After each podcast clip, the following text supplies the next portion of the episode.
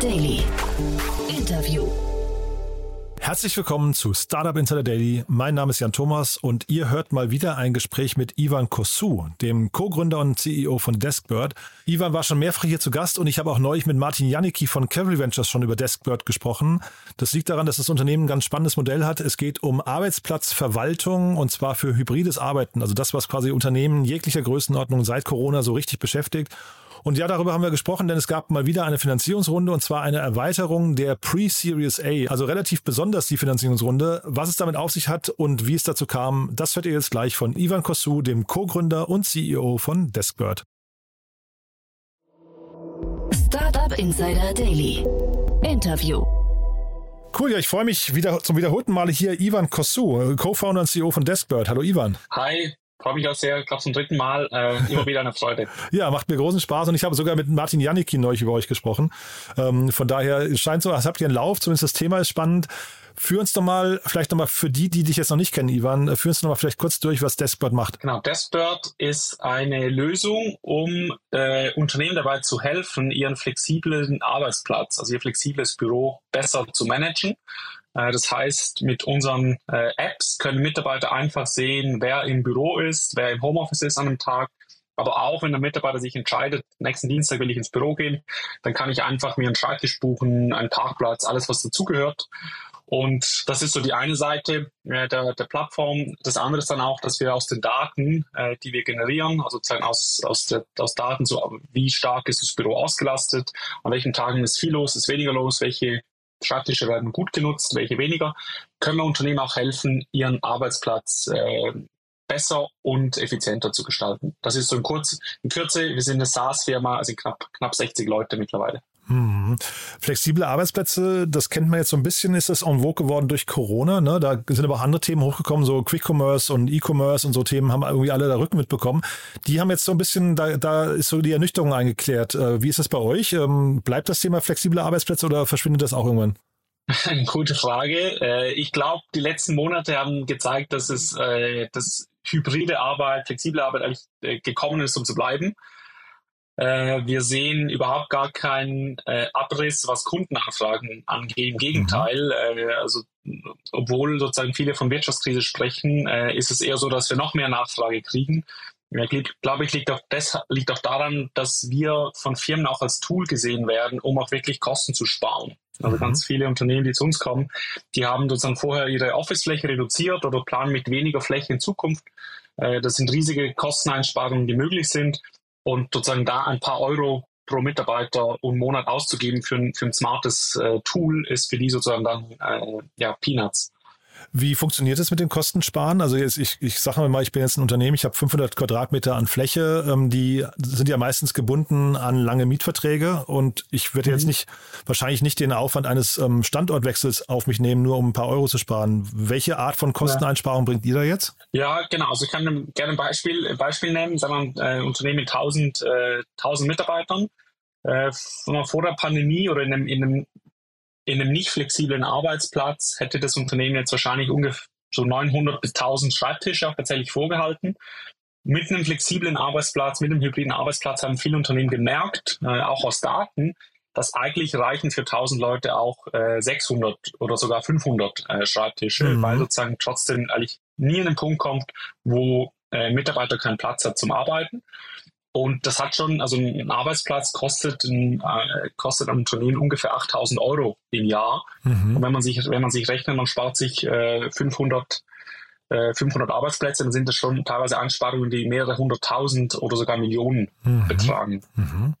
Und äh, dann sag mal, wenn, wenn man das äh, sag mal, vielleicht bis zu Millionen spart, was, was kostet ihr in so einem Kontext dann? Also wie viel zahlt man dann quasi für die Einsparung, um die zu erzielen? Genau, also in, de, in dem Fall äh, also unser, unser Geschäftsmodell ist ganz einfach. Äh, es ist einfach pro äh, Nutzer der Lösung und Monat äh, sind wir je nachdem, äh, was, wie, welches Feature-Paket das Unternehmen wählt, sind wir irgendwo zwischen zwei und fünf Euro. Mhm. Äh, was wir kosten. Und die Einsparung ist aber sozusagen oft ein Vielfaches. Also wir sehen oft sozusagen ein fünf- bis zehnfaches an Einsparungen, was teilweise auch kurzfristig möglich ist. Das heißt, Sales ist für euch relativ leicht. Genau. sozusagen viele der Kunden, die zu uns kommen, sind tatsächlich schon sozusagen so weit, dass sie wenn man die Vorteile flexibler Arbeit auch irgendwo sehen. Mhm. Und bei, bei Unternehmen geht es dann nur noch darum zu entscheiden, welches ist die beste Lösung. Mhm. Und äh, genau, und entscheiden sich dann hoffentlich für uns. Genau, also welches ist die beste Lösung, wäre eine Frage gewesen. Der Markt ist ja durchaus, also es gibt ja zumindest ähm, Wettbewerber, ne? Ähm, worin unterscheiden die sich dann? Genau, also es gibt sehr viele Wettbewerber. Äh, ich glaube, äh, man muss so ein bisschen unterscheiden zwischen verschiedenen Kategorien, es gibt. Äh, und da gibt es halt die eine Kategorie, das sind sozusagen die ganzen neuen Startups, die da, äh, die hochkommen. Die haben alle einen, einen großen Vorteil, und zwar, dass sie von Anfang an sozusagen das Produkt, die Software um den Mitarbeiter, also um den End-User gebaut haben. Mhm. Also sprich eine sehr, sehr gute UX, äh, einfach zu, zu benutzen, auch gewisse kollaborative Aspekte äh, mit dabei, was, was klassische Lösungen nicht gemacht, also nicht haben. Äh, also das Beispiel, was ich gesagt habe mit, du siehst auf den Blick, wer ist überhaupt im Büro an einem Tag, wer sitzt mhm. wo, wen kann ich auf Microsoft Teams irgendwie fragen, ob ich auf einen, ob, ob auf einen Zeit habe. Äh, das ist sozusagen der, der große Vorteil von den Startups. Und ich glaube, da haben wir als Deskbird äh, waren einfach sehr schnell, äh, um viele Kunden anzuborden, um auch dann mit den Kunden aber weitere äh, Features zu entwickeln. Äh, mittlerweile ist die Lösung von uns durchaus, hat, hat eine gewisse Komplexität.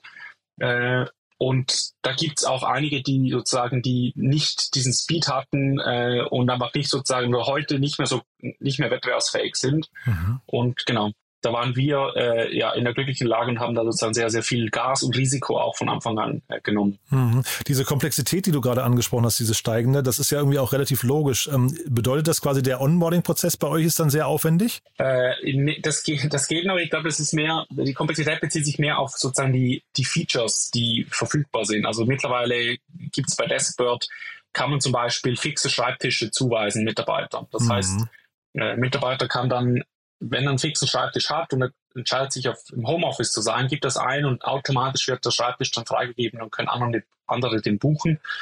Äh, wir haben interaktive Gebäudepläne, das heißt Mitarbeiter sehen auch einen Plan, welche Kollegen wo sitzen, können die anklicken, äh, sehen die freien Ressourcen, können auch Telefonkabinen daneben buchen und so weiter. Das Onboarding ist trotzdem noch relativ einfach geblieben. Also selbst für ein Unternehmen mit 1000 Leuten äh, sind es ungefähr ein bis, zwei, ein bis zwei Wochen und man kann schon starten. Hm.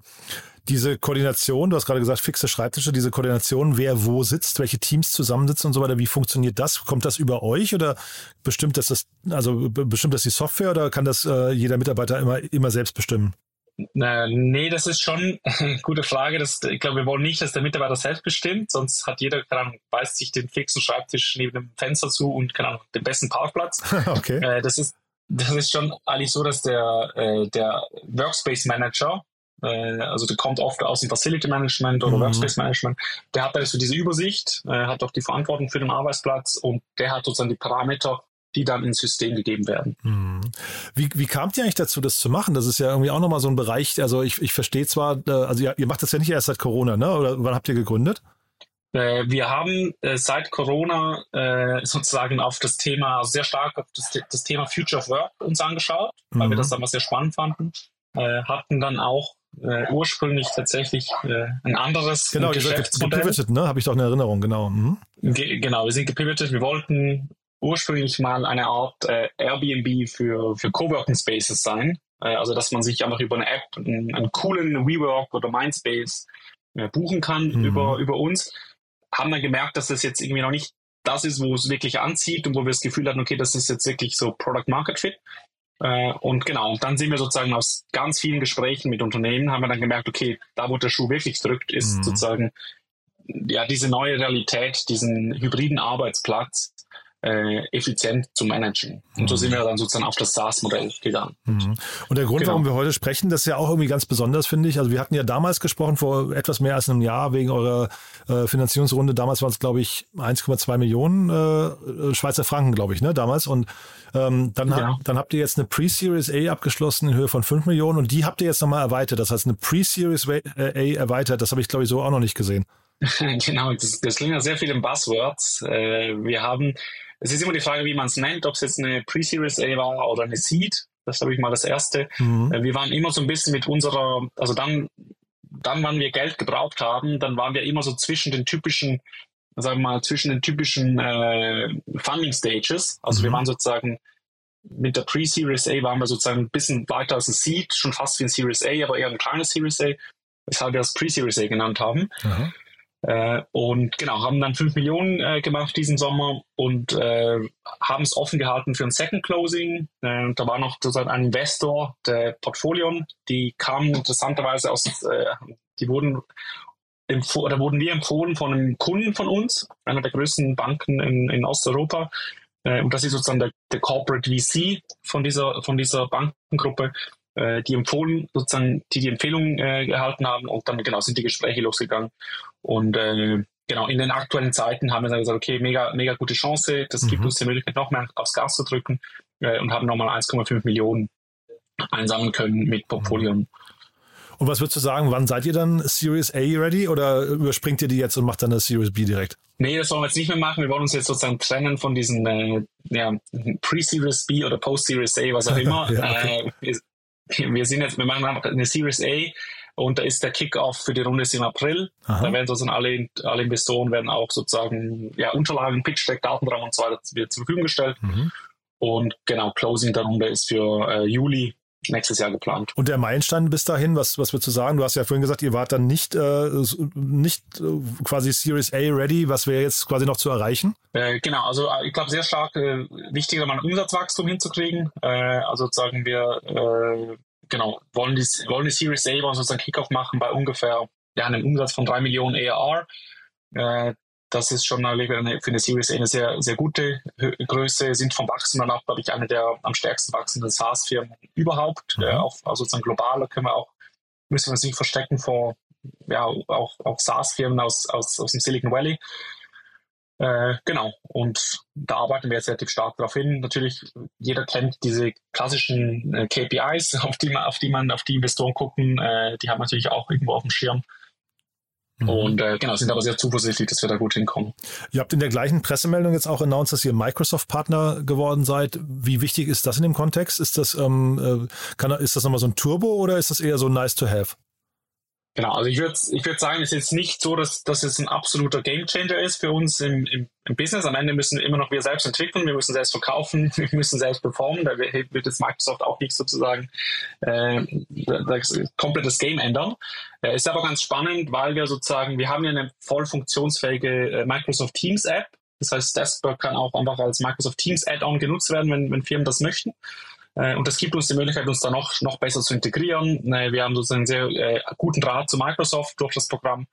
Also da haben wir auch die Möglichkeit, ja, sozusagen ja, Microsoft hat auch äh, announced, dass sie, dass sie was in die Kategorie machen möchten, also sozusagen in unsere.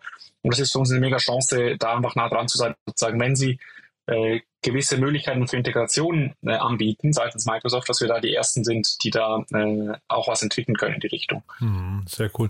Du dann vielleicht nochmal kurz zu eurer Zielgruppe. Du hast ja jetzt dieses Beispiel mit den äh, 1000 Arbeitsplätzen. Ich, ich, vermute mal, die, die wenigsten der Hörer hier haben äh, 1000 Mitarbeiter. Ähm, ab wo geht das los? Ab wo macht es Sinn, sich mit euch zu beschäftigen?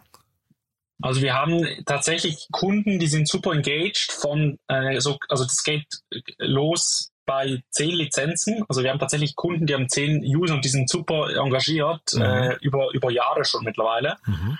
Äh, und dann gibt es halt solche bis zu 80.000 Mitarbeitern, äh, die alle sozusagen ein relativ ähnliches Produkt nutzen, wobei man sagen muss, bei den größeren ist dann sozusagen dieser Analytics-Teil viel wichtiger. Mhm. Also der wird dann sozusagen wichtiger, das ist jetzt ein Unternehmen von zehn Lizenzen, ist eigentlich egal, wie die Auslastung war. Die wissen einfach, zehn Leute haben vielleicht sechs Schreibtische, äh, noch ein Meetingraum, drei Parkplätze, mhm. die brauchen einfach ein Tool, um das zu managen. Mhm. Ähm, unser, also sozusagen unser klarer ICP, also dieser sogenannte Ideal Customer Profile, das sind schon Firmen ab 250 Mitarbeitern sozusagen. Mhm. Also wenn wir weitere Features bauen, dann äh, sprechen wir sozusagen sehr, sehr stark mit, äh, gucken wir bei unseren Bestandskunden, welche sind in diesem Segment, äh, führen da ja, sehr intensive Gespräche und versuchen die richtigen Prioritäten zu setzen für diese Kundengruppe. Aber das heißt 80.000 Mitarbeiter, das heißt, haben bei euch schon ein paar Korken geknallt wahrscheinlich, wenn dann so ein Kunde kommt, oder? Genau, also die sind noch nicht alle ausgebaut äh, komplett. Äh, die sind bei uns auf der Plattform, aber teilweise sozusagen dann mit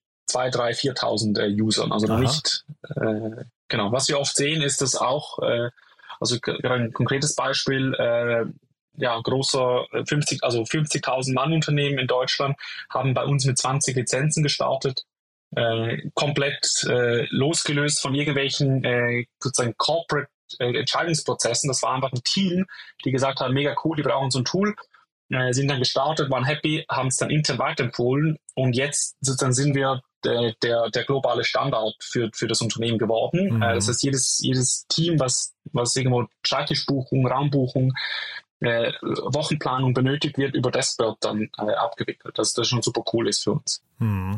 Ich versuche mir gerade vorzustellen, äh, also Startups versuchen ja immer über einen bestimmten Spitzenpunkt ins Unternehmen reinzukommen und dann irgendwie so nach und nach die Position auszubauen. Ich versuche mir mhm. gerade vorzustellen, was bei euch so die nächsten Bereiche noch sein könnten, die ihr anknüpft. Äh, Gibt es da welche, über die du schon sprechen kannst? Äh, ja, auf jeden Fall. Also äh, das, das eine, was wir sozusagen noch, noch abschließen möchten, ist sozusagen unsere erste, mal, ja, wenn man so, wenn man es so beschreiben mag, so eine erste Säule äh, von, von Taskbird ist tatsächlich sind die äh, alle Apps und die ganze Software, die zwischen User und physischem Arbeitsplatz ist.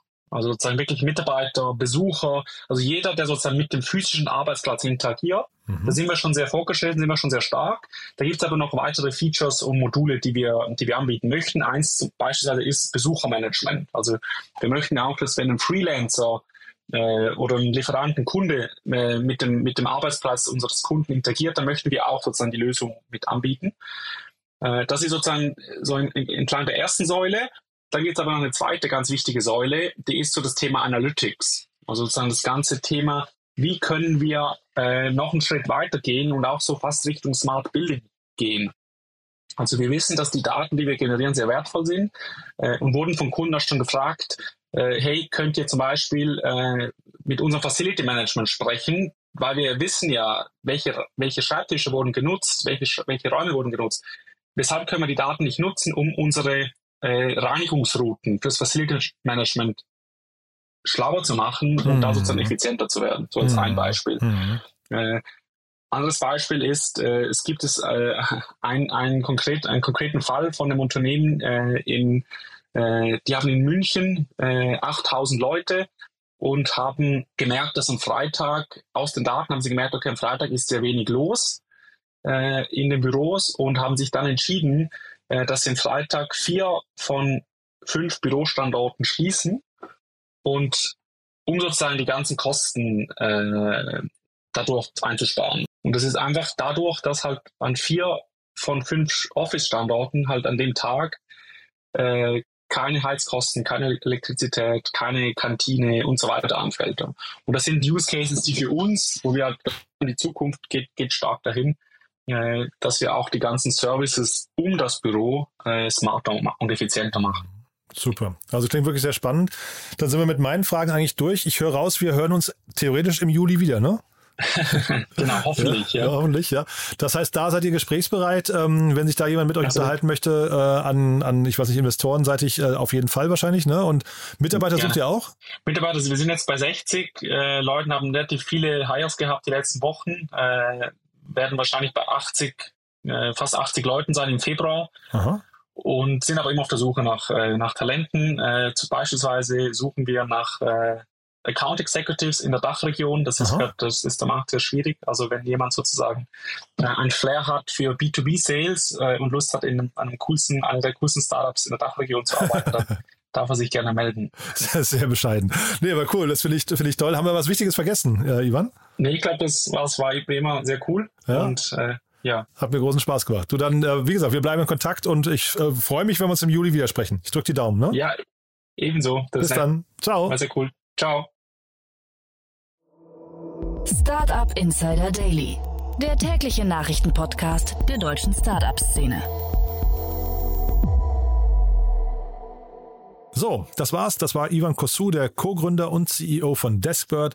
Damit sind wir durch für den Moment. Ich hoffe, es hat euch Spaß gemacht. Ich fand es mal wieder richtig cool. Wenn euch das Thema interessieren sollte, zum einen ausprobieren lohnt sich, zum zweiten, Sie suchen Mitarbeiter und zum dritten, ihr habt gehört, man ist dort auch gesprächsbereit für die nächste Finanzierungsrunde. Ich fand es auf jeden Fall super cool. Wenn euch gefällt, was wir hier tun, wie immer, die Bitte empfehlt uns gerne weiter. Dafür vielen Dank, wie immer. Und ansonsten euch einen wunderschönen Tag und bis später oder bis morgen. Ciao, ciao.